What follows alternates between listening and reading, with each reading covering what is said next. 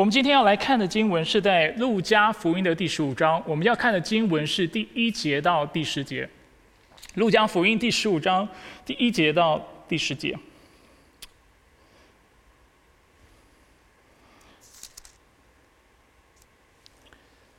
许多税吏和罪人都挨近耶稣，要听他讲道。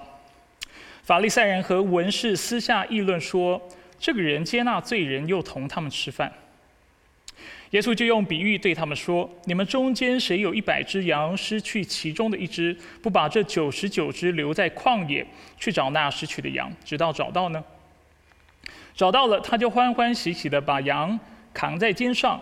他回到家里，请朋友和邻舍来，对他们说：‘你们和我一同欢喜吧，我失去的羊已经找到了。’”我告诉你们，一个罪人悔改，在天上也要这样为他欢喜，比为九十九个不用悔改的艺人欢喜还大呢。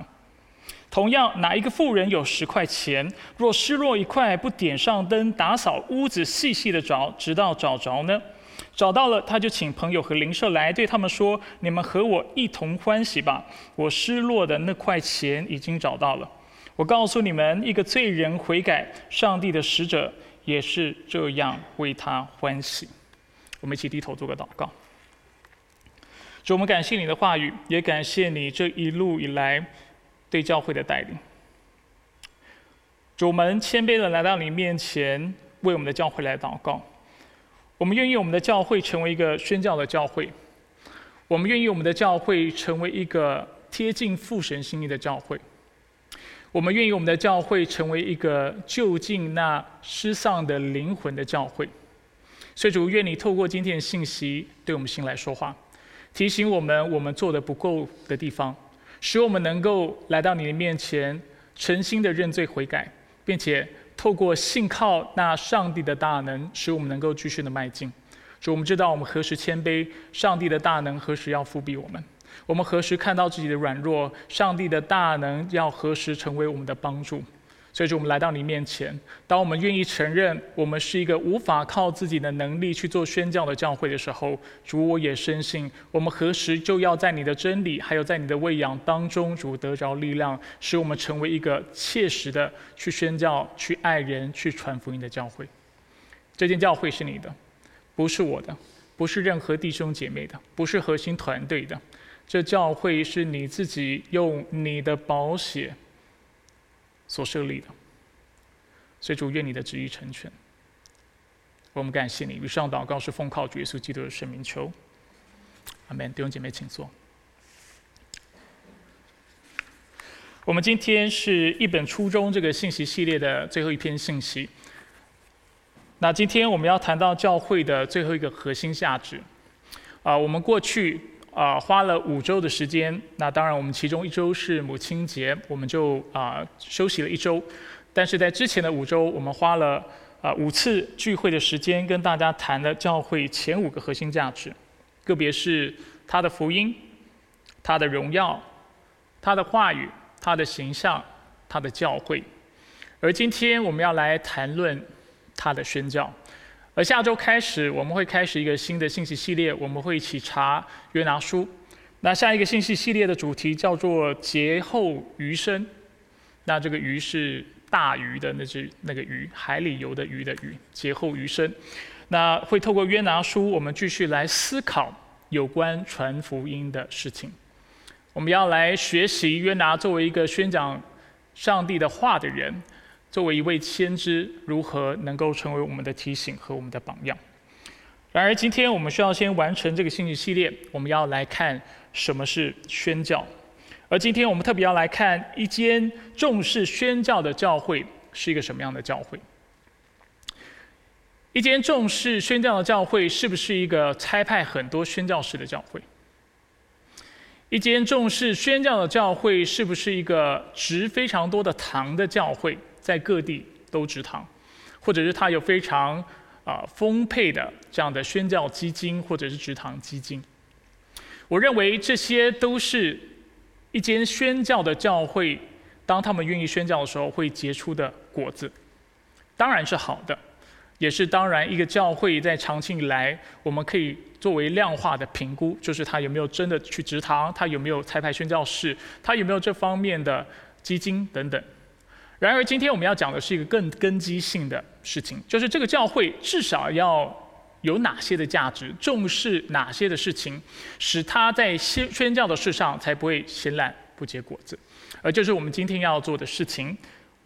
那我们今天要来看三点，就是看到一间重视宣教教会应当重视的事情。那好吧，我们就来看第一个重点：一间重视宣教的教会。会重视失丧的灵魂。事实上，这段经文呢，《路加福音》十五章一到十节，是我在啊，就是设立这间教会之前的两周传讲的信息。啊，那时候我们啊，在那次的聚会当中，跟大家提到我们要开始设立这个教会了，所以它算是一个啊教会的一个试跑哈。啊，那时候我就传讲这篇信息。那过了三年后，我们再次的来看这段的经文。那今天的切入方式会不一样。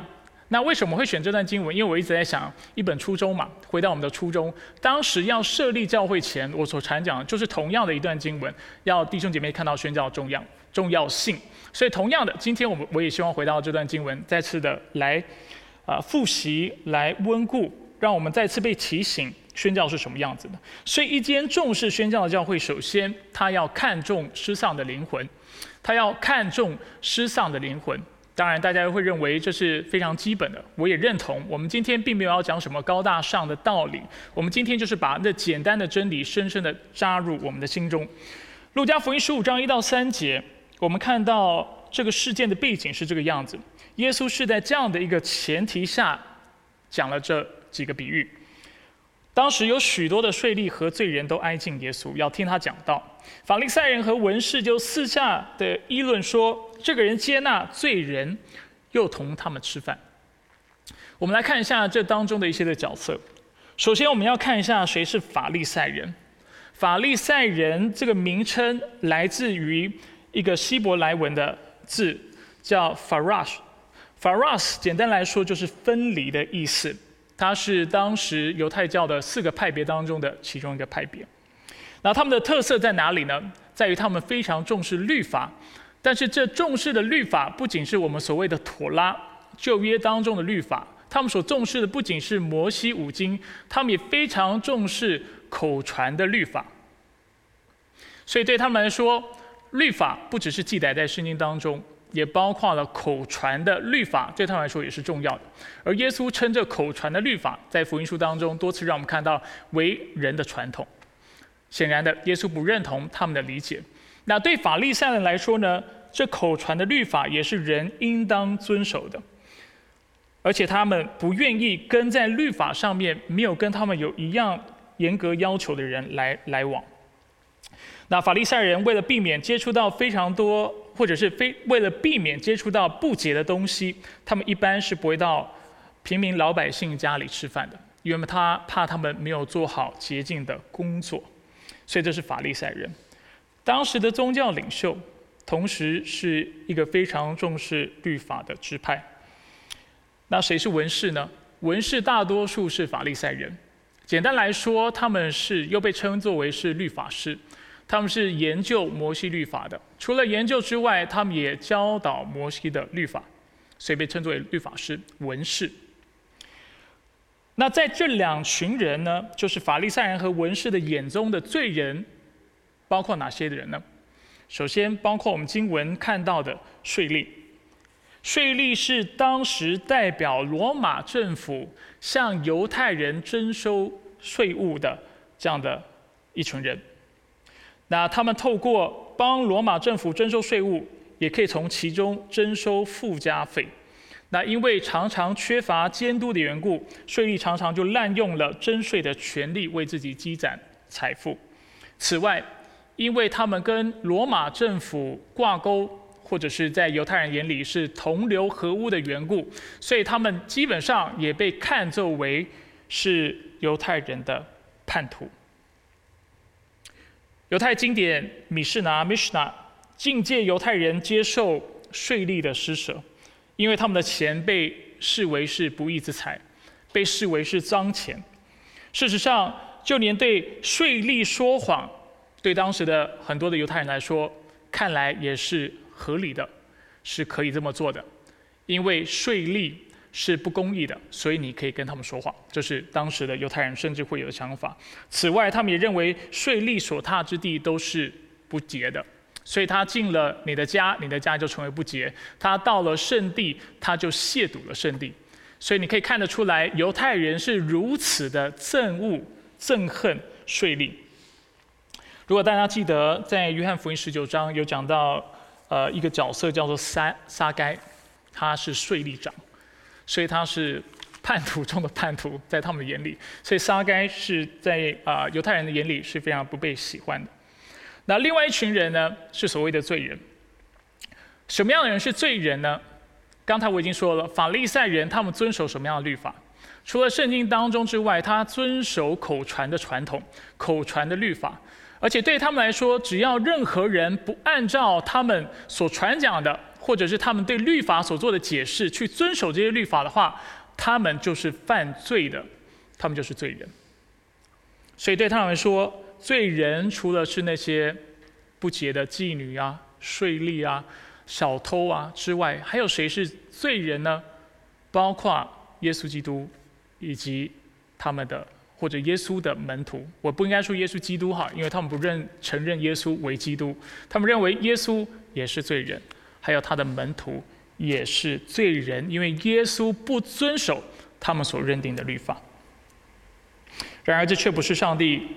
眼中的罪人的样式，我们在圣经当中很多地方都看到，对上帝来说，正正相反，其实是除了耶稣之外，其他人都是罪人，其中当然也包括了法利赛人和文士。知名的经节罗马书三章二十四节、二十三节，我们从二十三节开始看到二十四节，我们常常停在二十三，我们今天要看到二十四节。因为世人都犯了罪，亏缺了上帝的荣耀，这是我们非常熟悉的。所有的人都犯了罪，而什么样的人能够从罪恶当中被救赎出来呢？二十四节，如今却蒙上帝的恩典，就是那得着恩典的。什么样的恩典？借着在基督耶稣里的救赎，就白白得称为义了。换言之，唯一能够从罪当中被救拔出来的是那些相信耶稣基督的人。显然的，这就不包括了当时的法利赛人和文士了。所以，对耶稣来说，对上帝来说，他所重视的不只是外在的洁净，但却也是内在的圣洁。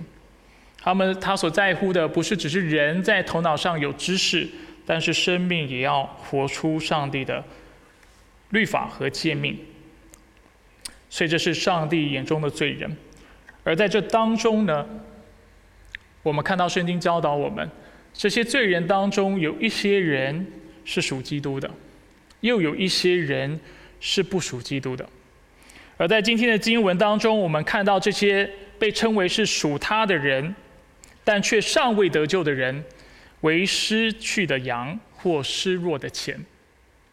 我再说一次，这些归属耶稣基督但却尚未回到羊圈的、尚未得救的、尚未听到福音的，在圣经当中又被称作为是失去的羊和失落的钱。路加福音十五章第四节，今天的比喻：你们中间谁有一百只羊，失去其中的一只，不把这九十九只留在旷野，去找那失去的羊，直到找着呢？所以一百只羊对当时在从事畜牧业的牧人来说是非常普遍的一个数字。而我们看到这里有一个场景，就是有一个牧人有一百只羊，然后他失去了当中的一只。而羊其实迷路是非常可怕的事情，因为羊是非常脆弱的，而且羊是没有方向感的，甚至我们可以说它其实是愚笨的。羊在没有牧人的看管之下、照顾之下，如果迷了路，它是没有办法自己回到羊圈当中的。它很可能在旷野、在荒郊野外之地，可能就被野兽吃了、杀害了，或者是它自己走到山崖边，它就自己跳下去。所以，羊在没有牧人的照顾下，要生存的几率是非常微小的。所以这是失去的羊。经文也说到失落的一块钱，路加福音十五章第八节。同样的，哪一个富人有十块钱，若失落一块，不点上灯，打扫屋子，仔细的找，直到找着呢？所以，我们在这个场景当中，刚才看到是一个牧人有一百只羊，走了一只；现在我们看到是有一个富人，他有十块钱，但是掉了一块钱，一一块钱搞丢了。那不管从什么角度来看，这个富人这十块钱，一方面有可能是他的家产。如果是他的家产少了这一块钱，那是少了十分之一，是非常严重的。那一块钱或呃一个银钱，在当时是值多少钱呢？就是差不多值一天的工钱，换算成今天的美金，大概就是一百块到两百块美金，看你怎么计算现在的平均的薪水。那对当时的富人来说，如果他所有的家产，就是十个银钱，或者是十块钱，那对他来说少了这一块钱，当然是等于要了他的命，因为这是少了十分之一哈。那有另外一个可能，就是这十块钱指的其实是他的嫁妆，经文没有特别说明，所以我们没有办法得知。但是无论如何，十块钱少了一块是非常严重的。我个人认为，也许这个女人在耶稣的比喻当中是非常贫穷的。所以，不论是失去的羊，或者是失落的一块钱，这两者的共通处在哪里？这两者的共通处都在于，那失落的羊在没有牧人的拯救指引之下，它是没有办法回到羊圈的。羊迷路了就迷路了，若没有人帮助它，它是不可能得到救赎的，或者是拯救的。同样的一块钱，我们也能够想象。钱不会自己长脚跑回我们自己的口袋，钱不会自己长脚走回到那富人的身边，所以这钱丢了就丢了，除非有人去找他。而在这这样这样的比喻之下，我们就看到这就是上帝看待那属他的人，但却未得救的失丧的灵魂。这些失丧的灵魂，若没有人向他们传福音，若没有人去寻找他们。若没有人去帮助他们，他们是绝对不可能靠自己得救的。借此，我们也看到基督教的信仰为什么跟其他信仰不一样。基督教的信仰不不相信人靠的修行，啊，靠的啊自己去啊，好像所谓去寻道、寻某种的道，而自己去找到这真理、找到这道，不可能。若非上帝有启示，没有人能够得知上帝的心意。没有人能够得着上帝的智慧，更没有人能够认识真神，并且相信他，除非上帝寻找我们。所以，首先我们看到一个宣教的教会，它需要重视什么样的价值，或明白什么样的真理。首先要知道，那所有属基督的，但尚未得救的人，他是失丧的。他犹如迷失的羊，还有那失落的一块钱一般。若没有人把福音传给他，若没有人去找他，若没有人去帮助他们，他们是不可能得救的。所以这是第一点，失丧灵魂。第二，那失丧灵魂怎么办呢？当然，我们就需要有一位寻找的上帝。寻找的上帝，不论是经文所说到的税吏和罪人，还是法利赛人和文士，所有的人都需要一位。寻找失丧灵魂的上帝，如果不是上帝将我们寻回，将人寻回，就没有人能够得救。法利赛人和文士纳闷，为什么耶稣要接纳罪人？原因很简单，因为耶稣懂得这个道理，甚至他清楚知道。他就是那个要寻回失丧的灵魂，那迷失的羊，要寻回那遗失的一块钱的那位神。我们过去在这段时间常说，旧约圣经已经向我们预言了福音，向我们预言了、预示了福音的应许。显然的，耶稣对旧约圣经是非常明明了。非常明白的，在旧约的先知书当中，多次的预言这位好牧人的到来。我们先看耶利米书二十三章第一节到第五节。耶利米书第二十三章第一到第五节，这里我们看到耶和华上帝是如何看待当时的宗教领袖，包括先知、包括祭司，以及当时的君王还有官员。上帝说：“祸灾，那些残害赶散我草场之羊的牧人，你们赶散我的羊群，并未看顾他们，看哪，我必惩罚你们的恶行。”这是耶和华说的。我要从我赶他们到的各国召集我羊群中剩余的，剩余的就是属他的，领他们归回原处，回到羊圈里。他们必生养众多，而且我必设立牧人照管他们，牧养他们，他们不再惧怕，不再惊惶，没有一个失丧的。这是耶和华说的。看那日子将到，我要为大卫兴起公义的苗裔，他必掌王权，行事有智慧，在地上施行公平和公义。这是耶和华说的，指的是谁？这牧人就是那弥赛亚。我们在刚过的祷告会，周三的祷告会，我在讲解罗马书的时候，我跟大家分享，这位耶稣基督是谁？他是大卫公义的苗裔后代。在这里，让我们看到这位。被设立的牧人，好牧人是谁？就是那位弥赛亚。同样的，以西结书三十一章一到六节。以西结书三十四章一到六节说：“耶和华的呃，耶和华的话临到我，这是先知以西结所说的话。他说：‘人子啊，你要向以色列的牧人说预言。’同样，这牧人指的就是君王，是那官员，是那先知，是那祭司。”对他们说：“主耶和华如此说：祸哉！以色列的牧人只知牧养自己，牧人岂不能牧养群羊吗？岂不当牧养群羊吗？抱歉。”你们吃肥油，穿羊毛，宰杀肥羊，却不牧养群羊；瘦弱的你们不调养有病的，你们不医治受伤的，你们未包扎被逐的，你们不去领回失丧的，你们不寻找，却用暴力严严的辖制他们。他们因无牧人就分散，既分散就成为一切野兽的食物。我刚才说了，羊是非常脆弱的。我的羊群流落山之山众山之间和各高岗上。分散在全地，无人去寻，无人去找。显然的，先知在当时的时代所批判的是当时的这些的君王，这些的先知祭司。那对耶稣来说，当他做这两个比喻，尤其说到这九十九只羊失去一只羊的这个比喻的时候，他在做的事情是什么？他也是在指控当时的法利赛人，指控当时的文士。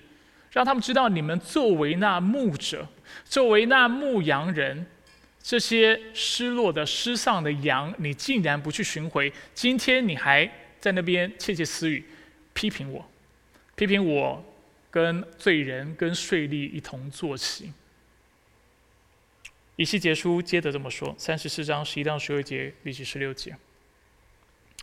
主耶和华如此说：说看呐，我必亲自寻找我的羊。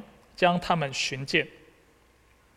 牧人在羊群四散的日子，怎样寻找他的羊，我必照样寻找我的羊。这些羊在密云黑暗的日子散在各处，我要从那里救回他们。失丧的我必寻找，被逐的我必领回，受伤的我必包扎，有病的我必医治，我必秉公牧养他们。显然的，这段经文说。经文说到是主耶和华如此说。刚才我们看到主耶和华要设立一位牧者，那位牧者就是弥赛亚，他是完全的人。这里我们看到耶和华说：“我自己要牧养他们。”我们看到这位弥赛亚也是完全的神，显然的指的就是耶稣基督。所以当耶稣在做这样的比喻的时候，毋庸置疑的，他指的是他自己。当时的文士法利赛人问耶稣：“你为什么跟罪人、跟税吏同坐席？”耶稣清楚的透过这个比喻告诉他：“因为这是上帝的心意，因为这就是弥赛亚要做的事情。这些瘦弱的、贫穷的、生病的羊，你们作为牧人，你不看顾，但是也没关系，因为货币临到你们身上，这是耶和华所应许的、所承诺的、所预言的。”而如今他已经设立了我，高了我，使我做那大牧者，要来牧养这些的羊。回到今天的经文，路加福音十五章四到五节，我们再次来看这个比喻所呈现的画面。所以你们中间谁有一百只羊，失去其中的一只，不把这九十九只留在旷野，去找那失去的羊，直到找着呢？找到了，他就欢欢喜喜的把羊扛在肩上。我们看到，当牧人找到了他迷失的羊的时候，他的心态、他的状态是如何？经文清楚的告诉我们，他是欢欢喜喜的。而且扛在肩上，这是一个非常亲密的画面。当时羊的头可能就在他的旁边，他能够感到他的羊的身体的温度，他的心跳，甚至能够感受到他他这只羊的呼吸，他脸就在他的旁边。所以我们看到牧人就将欢欢喜喜的知道他的羊仍然活着，而且把他抢救回来的时候，就欢欢喜喜的把他扛回羊圈。而他的羊也将能够安息在这牧人的肩头上。当然，在看这个比喻的时候，我自己也曾经有过这样的问题，你也可能有这样的问题，就是那那九十九只羊，九十九只羊怎么办？就被留在旷野里吗？显然不是这个意思哈，显然是在羊圈里。显然，如果真的牧者离开了，他也会啊指派或者是请别人的来看顾他的羊。然而，有一点是非常重要的。有位学者 Kenneth Bailey，他是一个啊长老会的牧者，也是一位神学家。他说：“正是因为这位牧人愿意去寻找这只失去的羊，才使得这剩余的九十九只羊能够有真正的安全感。为什么？因为如果这个牧人选择以群体的利益为由，牺牲了这只遗失的羊，那其实剩余的这九十九只羊也会失去安全感。”因为他们会意识到，原来我的生命那么没有价值。原来我的牧者在我走丢的时候，他为了不管是顾于大局或出于他自己的理由，他就把我撇在旷野当中，他不会来找我。但是我们看到，这不是耶稣基督作为牧者他会做的事情。他是一个充满爱的牧者，而且他执意要救回所有属他的羊。所以，只要有一只羊是迷失的，有一只羊是走偏的，有一只羊没有回到羊圈的，他就不惜代价的，他会翻山越岭的去把那只羊找回来，而借此就让这剩余的羊清楚看到，这就是我们的价值，这就是我们的生命，对这个牧者来说是多么的重要。所以，今天我走丢了，我仍然能够有平安，我能够啊有安全感，因为知道我的牧者一定会来。找我，把我带回去。所以 Kenneth Bagley 他就继续说，因为他们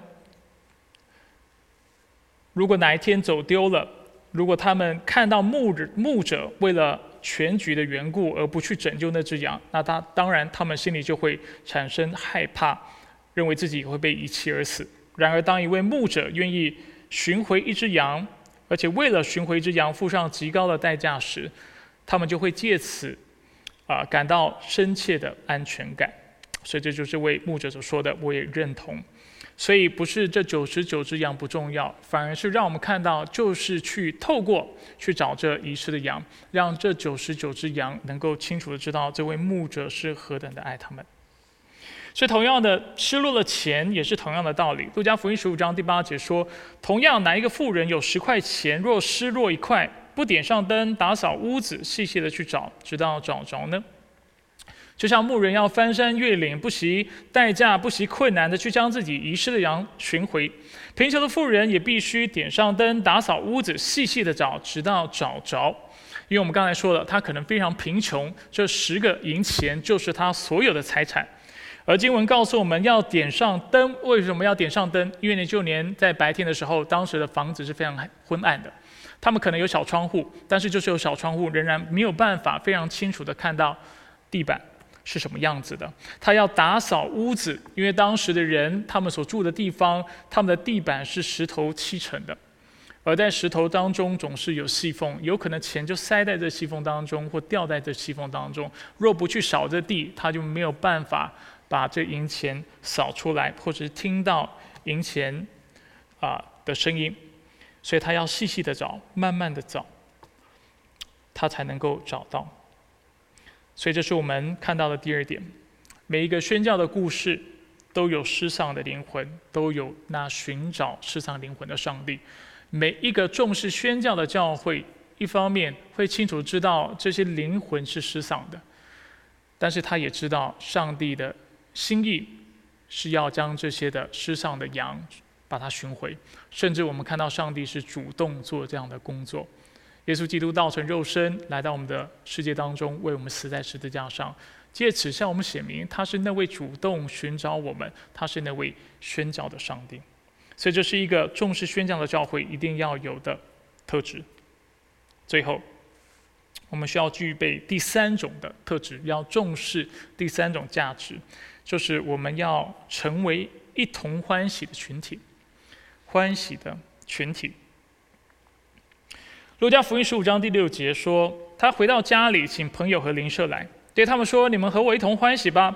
我失去的羊已经找到了。”同样的，第九节也说到：“找到了。”这位妇人就请朋友和邻舍来，对他们说：“你们和我一同欢喜吧！我失落的那块钱已经找到了。”不论是第一个比喻还是第二个比喻，我们看到第一个比喻是男牧者请他的男性朋友和邻舍来庆贺。第二个比喻，富人也请他的女性朋友和邻舍。为什么说女性朋友？因为在原文它其实是阴性的，它的用的名词词汇是阴性的。在中文我们看不出啊这样的差别，但是我们清楚的在原文可以看出来，富人也请他的朋友、女性的朋友以及女性的邻舍来跟他一同欢庆。而在此，我们就看到耶稣在暗示法利赛人和文士，这其实也是他们应当有的态度。但是显然的，他们不是这个样子的。经文在一开始十五章第二节就告诉我们，他们在那里私下议论。事实上，在原文当中，“私下议论”这个翻译不是很好，因为在原文它直译过来意思其实是大声抱怨。我也不知道为什么差那么多，但是中文翻译起来的确有这样的很大的落差。他们是大声的抱怨，看到耶稣和啊税吏和罪人一同用时，他们就大声的抱怨，他们并没有一同欢庆、一同欢喜，但却在那里议论耶稣。所以耶稣在第七节就告诉我们：“我告诉你们，一个罪人悔改，在天上也要这样为他欢喜，比为九十九个不用悔改的艺人欢喜还大呢。”显然的。当耶稣说到这九十九个不用悔改的艺人的时候，他是在暗暗的讽刺法利赛人和文士。耶稣除了透过比喻里的朋友和邻舍来暗示法利赛人和文士是非常无理、非常自私、心胸狭隘，并且不明白上帝的心意之外，他更用比喻里的九十九只羊来说明上帝的百姓应该要有的态度。九十九只羊应该为那只失而复得的羊感到开心和安慰，而不是在那里大声抱怨。而这样的一个真理，其实在第三个比喻，我们今天不会说到的浪子回头的比喻，我们就清楚的看到，这就是大儿子的状态。那我们今天只有时间讲前两个比喻，啊，但是这三个比喻其实是在讲同一件事情哈。所以这也反映了教会该有的态度，我们应当反映天上的景况。应当一同的来庆贺。十五章第七节讲到，在天上也要这样的为他欢喜的时候，很多学者说，这里讲到的上一节哈，我们看一下上一节，还没有到这一节。讲到天上的时候呢，我们都知道，比如说在马太福音，我们会说称神的国为天国。其实当你讲到，然后在主导文，我们会说到啊，就是啊，我们在天上的父。那天上这个词呢，往往其实是用来间接的。来啊，就是谈论神，或者是来提及神的一个方式，间接的来称呼神的一个方式。所以这里说到天上也要为他欢喜的时候，很多解经家就说，这里指的天上是谁？指的就是上帝。当上帝看到一个失丧的灵魂回家的时候，他是欢欢喜喜的，而他也希望我们跟他一样，跟他一同欢喜。书章第十节。耶稣继续说，在讲完第二个比喻，我告诉你们，一个罪人悔改，上帝的使者也是这样为他欢喜。所以不止上帝是欢喜的，他的使者也是欢喜的，而且他也要我们教会所有的人，他的子民一同欢喜。这也是旧约圣经清楚所预言的。我们看一下耶利米书三十一章第十节、第十三节。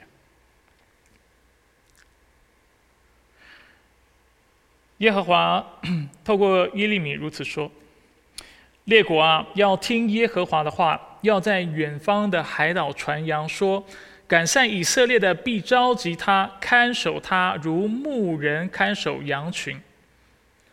那时。”少女必欢乐跳舞，年轻的、年老的都一同欢乐，因为我要使他们的悲哀变成欢喜，并要安慰他们，使他们的愁烦变为喜乐。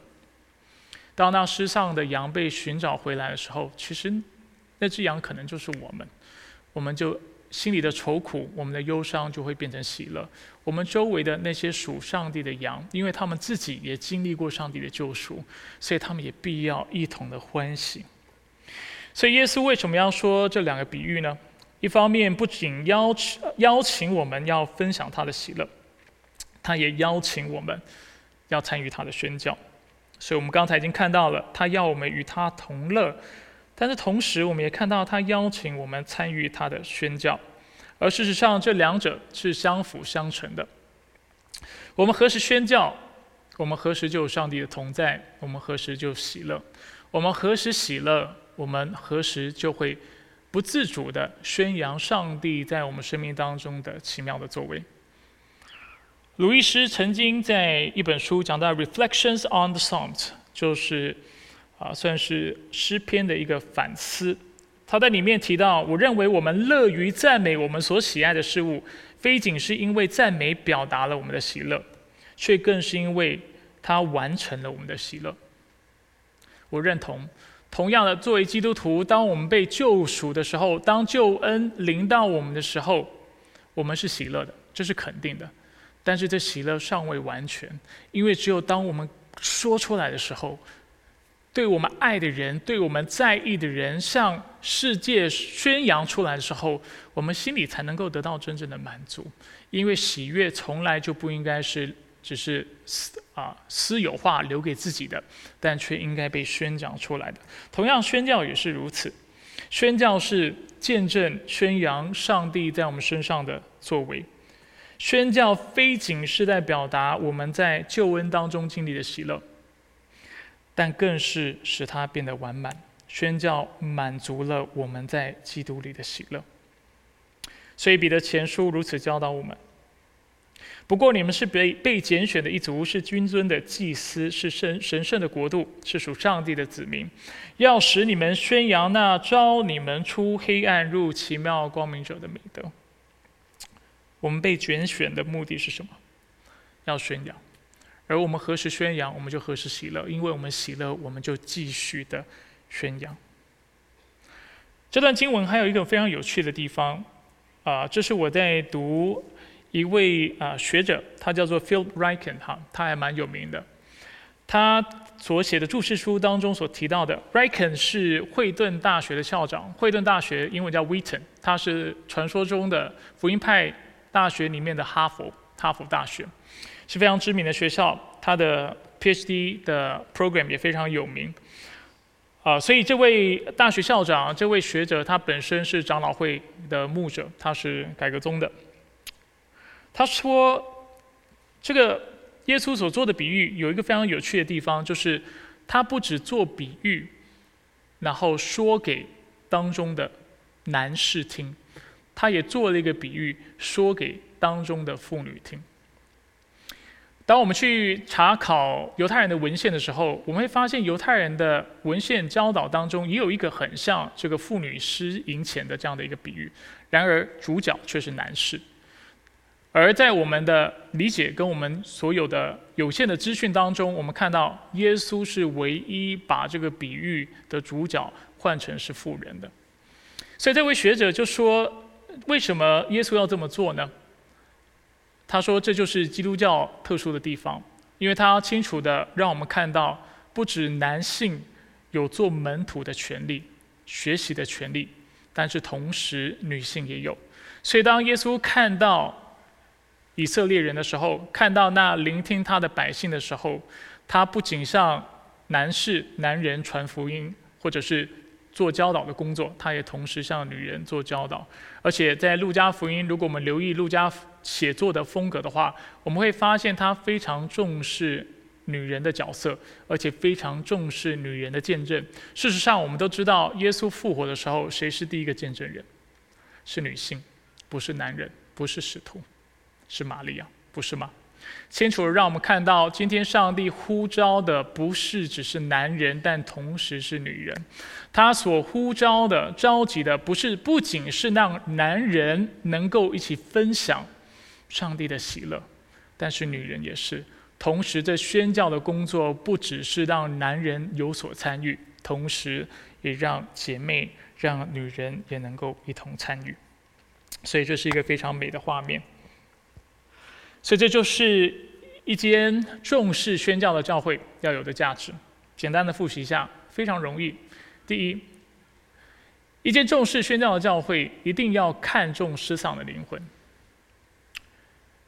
我们需要意识到，在我们的周围，在这个世界当中，还有许多属于耶稣基督的羊。然而，他们因为没有机会听到他们牧者的声音的缘故，他们没有办法回到羊圈。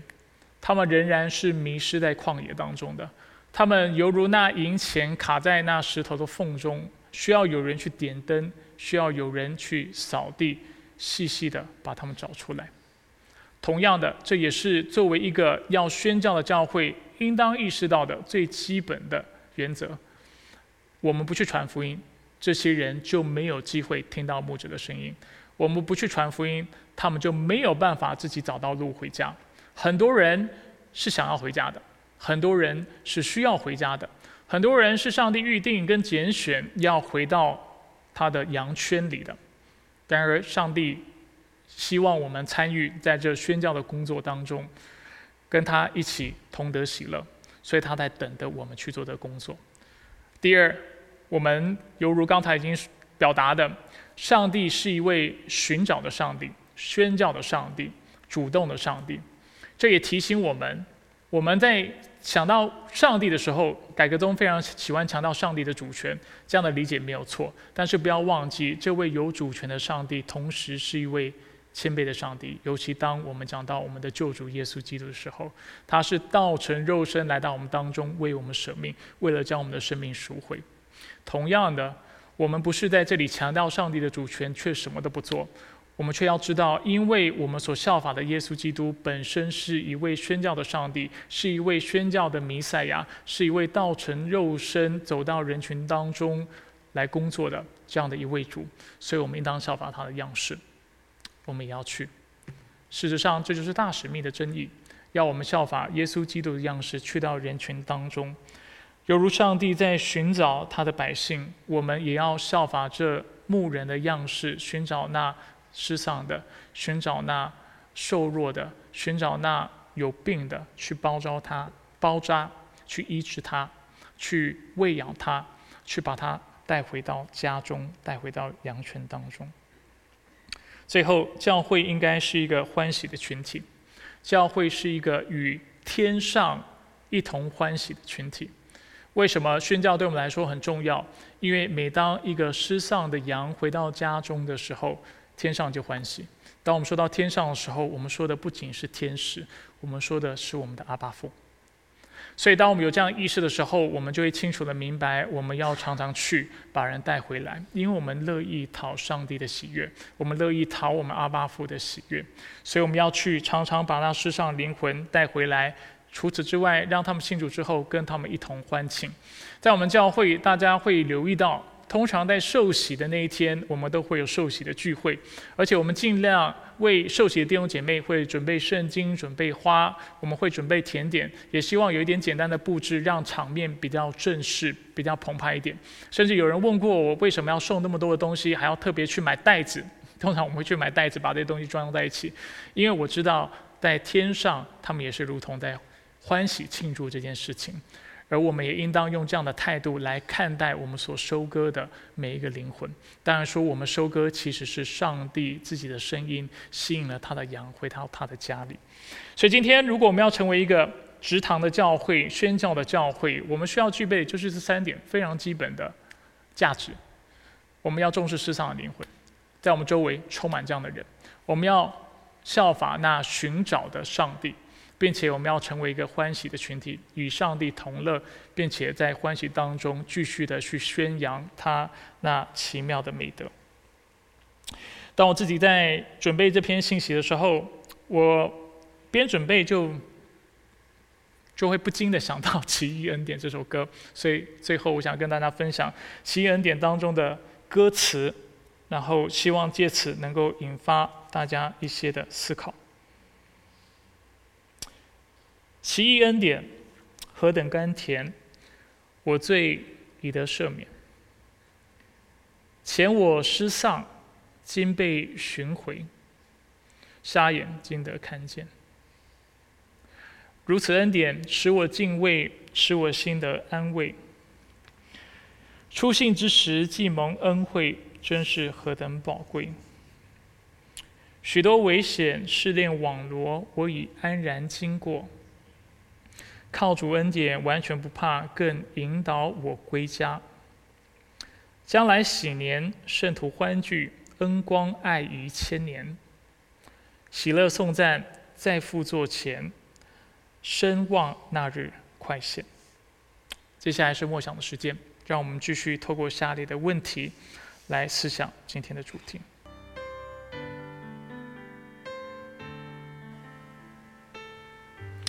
我们一起低头来做个祷告。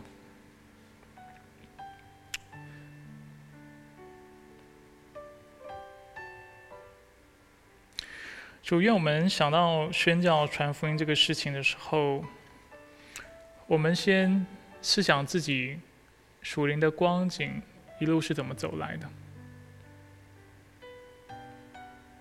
主，我们过去也犹如那迷失的羊。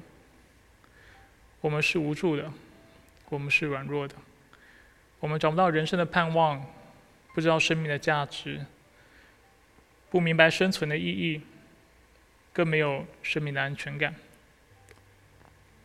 但却是因为上帝，你的恩典临到我们，并且透过那愿意顺服你的旨意的百姓，将福音传给我们，把我们带来教会。主才有，才让我们有机会听到主的声音，听到我们那位大牧者的声音，是如此的温柔，他是如此的有大能，他是如此的有智慧，他是如此的美善，他更是如此的爱我，甚至为我死在十字架上，使我这卑微、破碎、失丧的灵魂，能够在他的恩典当中被赎回。被医治，能够在它里面得到茁壮，伤口能够复原，并且在它里面找到找到生存的盼望，生存的方向。主，我们若没有遇到那位寻找的上帝，并且那些愿意顺服你旨意的基督徒，主，我们仍然是在昏暗当中，在黑暗当中。主同样的，在我们周围有许许多多的灵魂是在这幽暗的光景之下的。他们不知道人生的盼望在哪里，他们不知道为什么他们自己活着，他们想要找真理，却没有人将真理告诉他们；他们想要喜乐，却没有人把喜乐的好消息告诉他们；他们想要找到人生的意义和价值，却没有人将人生的意义和价值跟他们说。所以他们心里昏暗，眼睛是蒙蔽、瞎了眼的，没有机会听到主的声音。主求你，让我们不要应着景象，并且心如蒙纸油一般的应着自己的心，不去拯救他们、帮助他们，把那上好的福音分享给他们。所以主，愿我们能够看重那世上的灵魂，更时常被提醒，我们所信奉的主是一位宣教的主，是一位有行动的主，是主动就近我们的主。如果主你没有透过宣教士传福音的人，那忠心的弟兄姐妹把福音带给我们，主我们仍然是没有盼望的。所以愿我们能够谨记这样的事情，将福音快快的传扬出去。而主，当我们如此行的时候，当我们按着你的心意来过我们的生活的时候，我们要找到真正的喜乐。很多时候，我们都把目光放在自己的软弱上，放在自己的生活上，找不到人生的方向，自卑自怜，甚至觉得自己人生非常的暗淡、枯燥、无聊、无趣，但却忘了我们的盼望。人生之所以能够有色彩，就是因为人聆听了他主的声音，顺服了主的旨意。忘了，当我们去使万民做你的门徒的时候，你的同在那在那里？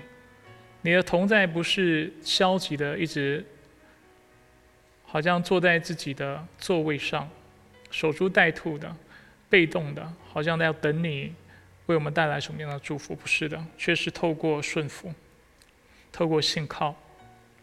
主，我们要经历你的同在，我们要经历在里面的平安和喜乐，并且主，我们要看重这个事情，与你一同欢喜，与天使一同欢喜，并与那得救的弟兄姐妹一同欢喜。